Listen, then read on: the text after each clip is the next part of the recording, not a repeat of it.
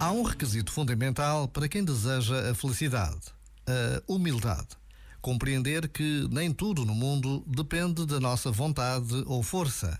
A humildade de aceitar que não controlamos tudo na vida, que a existência nos guarda surpresas, umas melhores, outras piores. Então, é preciso que a felicidade não dependa diretamente ou imediatamente daquilo que nos rodeia. A capacidade de mantermos a serenidade para além das circunstâncias é característica de quem encontrou o equilíbrio necessário no caminho da felicidade. Já agora, vale a pena pensar nisto.